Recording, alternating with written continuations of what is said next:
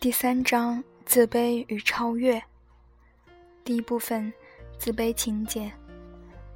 自卑情节是个体心理学的重大发现，现在已经广为人知。众多心理学派都使用这个名词，并将其付诸实践。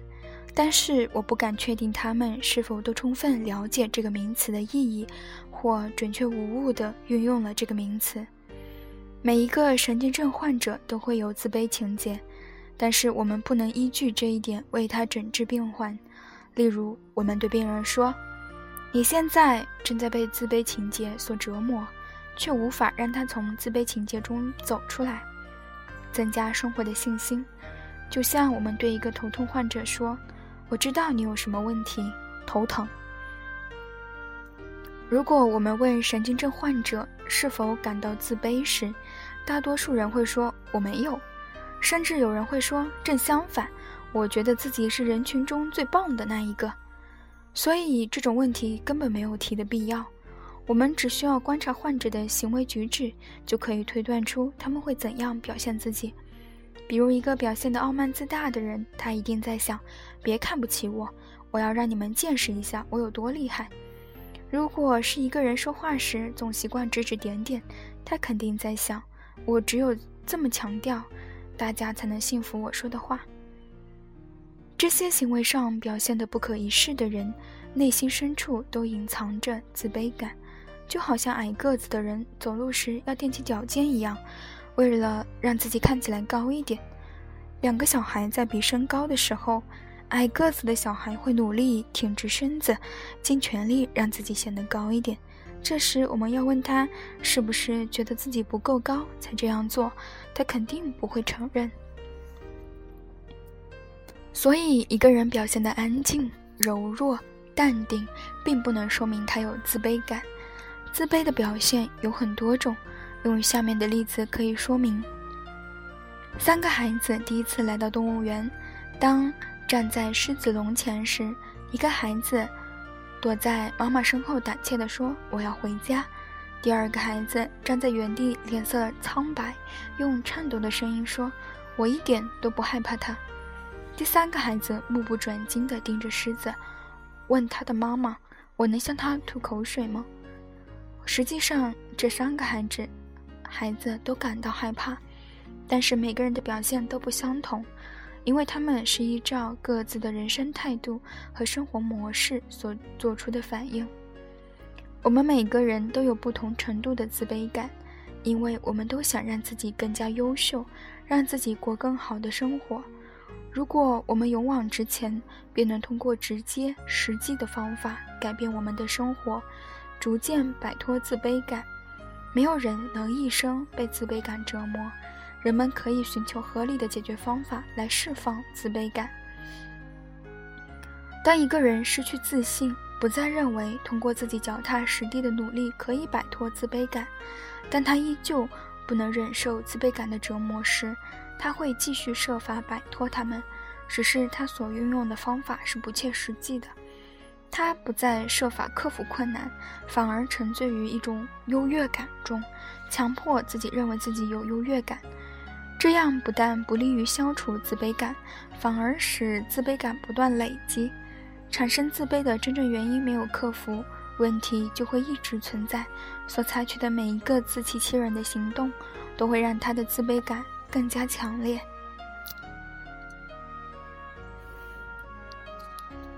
如果我们只看他的行为，而不去深入了解，那么就会认为他的行为很怪异，没有任何确定的目的。表现出的也是对生活的毫无期待，安于现状。虽然能看出他像其他人一样努力让自己活得潇洒，但却看别看不出改变生活的希望。如果他认为自己软弱，他就会进到一种使他觉得强大的环境中去寻求庇护，而不是想办法让自己本身变得强大。如果他对一些问题感到无力解决，就有可能对他人像暴君一样的大呼小叫，以证明自己的重要性。但是不管他怎样自欺欺人，他的自卑感都是存在的。时间久了，他们就会变成一种固定的情节，只要有相同的事情发生，就会引起他们的自卑感，成为生命的底色。这种情况，我们便可以称之为自卑情结。现在，我们给自卑情结下一个明确的定义：自卑情结是指一个人在意识到他要面对一个他无法解决的问题时，表现出的无所适从。由此，我们可以看出，愤怒、眼泪、道歉都有可能是自卑的一种表现，因为自卑感会让人感到压力很大。所以他们会通过寻求优越感的方式来释放自己、补偿自己，但这种方式是不能解决本质问题的。他们往往是把真正需要解决的问题搁置一旁，不断从那些表面上看起来可以避免失败的事情中寻求安慰，而不是追求真正的成功。在困难面前，他们会犹豫、畏缩、没有作为。这正是那些患有广场恐惧症的人所表现出来的情形。这类患者认为，我必须待在熟悉的地方，不能走远。生活中充满了危险，我要躲避这些危险。当脑海中充满了这种信念时，他们就会把自己关在房间里，不肯出来。在面临困难时，一味退缩，甚至会自自杀。这时候。他已经放弃了解决生活中困难的想法，且感到无能为力。如果自杀这种方式能看作一种谴责或者报复他人的方法时，他们就会用自杀的方式来获得优越感。选择自杀的人大多会将责任推给别人，他们好像在告诉别人：“我这样敏感温柔，你们怎么能如此残忍地对待我？”每一位神经症患者都会不同程度地限制自己的活动范围，并避免与外界过多的接触。他们想要逃避生活中的种种问题，并让自己活在自己可以控制的范围内。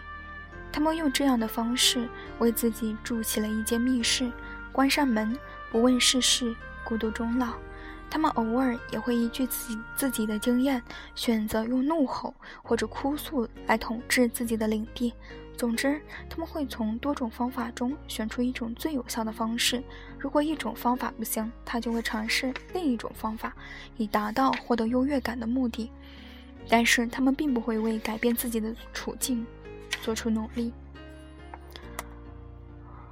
例如，有一些不善于解决问题的孩子，经常用哭鼻子和抱怨来赢取别人的关注。他们在其行为举止上表现出的自卑情节，看似已经默认了自己的无能为力。我们把眼泪和抱怨称为水性力量，这是一种极具破坏性的手段。爱哭的孩子和胆小的孩子一样，自卑感会显露出来。他们表现出软弱的一面，内心则隐藏着想要超越别人、好高骛远的目标。相反，喜欢自吹自吹自擂的孩子，则给人以高大。高傲自大的印象，富有优越感。但是我们不管他们说的话，分析他们的行动，会发现他们也是有自卑情节在作祟。他们只是不敢承认自己有自卑感。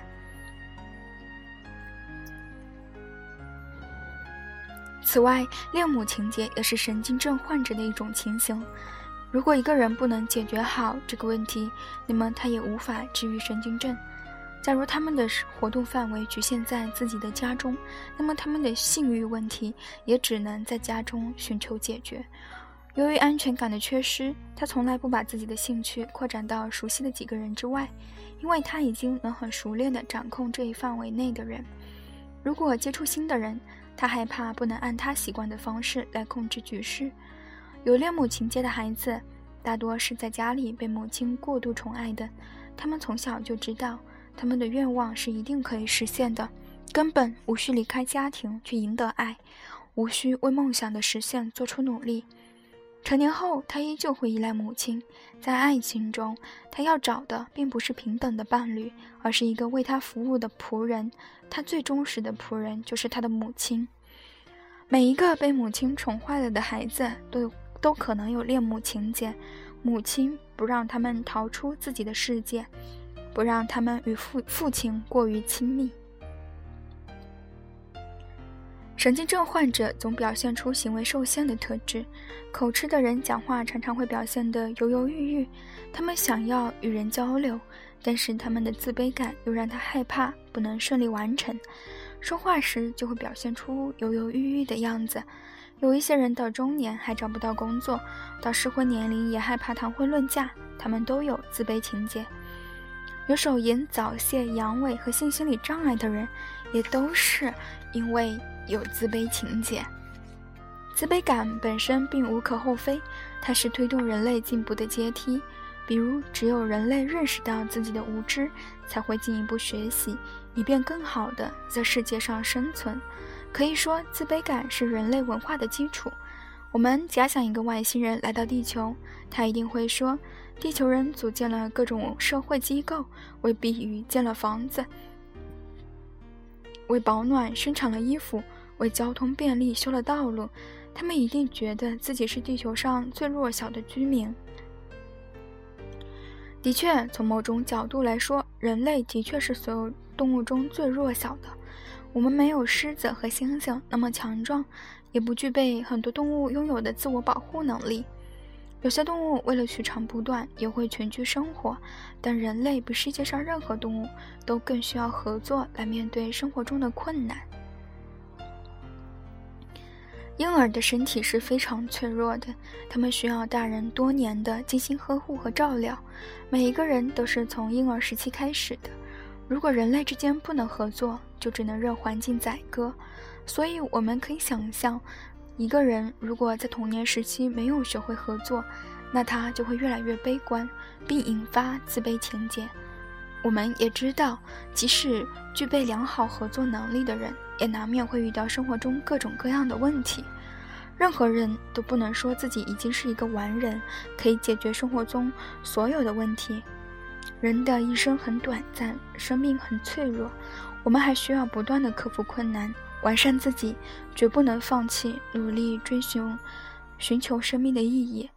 但是，只有与他人合作，融入社会。才能实现这一目的。我们知道，人类永远无法达到生命的终极目标。如果一个人已经没有任何做不到的事情，那么他的生活一定是索然无味的。当一个人生命中所有的事情都已预知，那么我们的生活还有什么意义呢？生活的不确定性正是我们希望的来源。当我们能知晓任何事物，探索和讨论也就没有存在的必要了。科学也不需要发展了。当我们的一切都是一个设定好的故事，曾经让我们追求的宗教和艺术也都失去了意义。幸好生活并不是如此，有许多新的问题等着我们去解决。我们需要在社会中不断奋斗，勇往直前。然而，神经症患者在初入社会试图解决问题时，就遭遇了阻碍。致使他们解决问题的方式停留在很低的水平上，他们所面临的困难比其他人会更大。正常人一般会合理的解决所遇到的问题，也不抗拒新的问题出现。在寻求解决的过程中，他们也对社会做出了贡献。他们不想成为他人的负担，不需要他人的特殊照顾。他们能依靠自己的社会经验，独立、勇敢地解决自己的问题。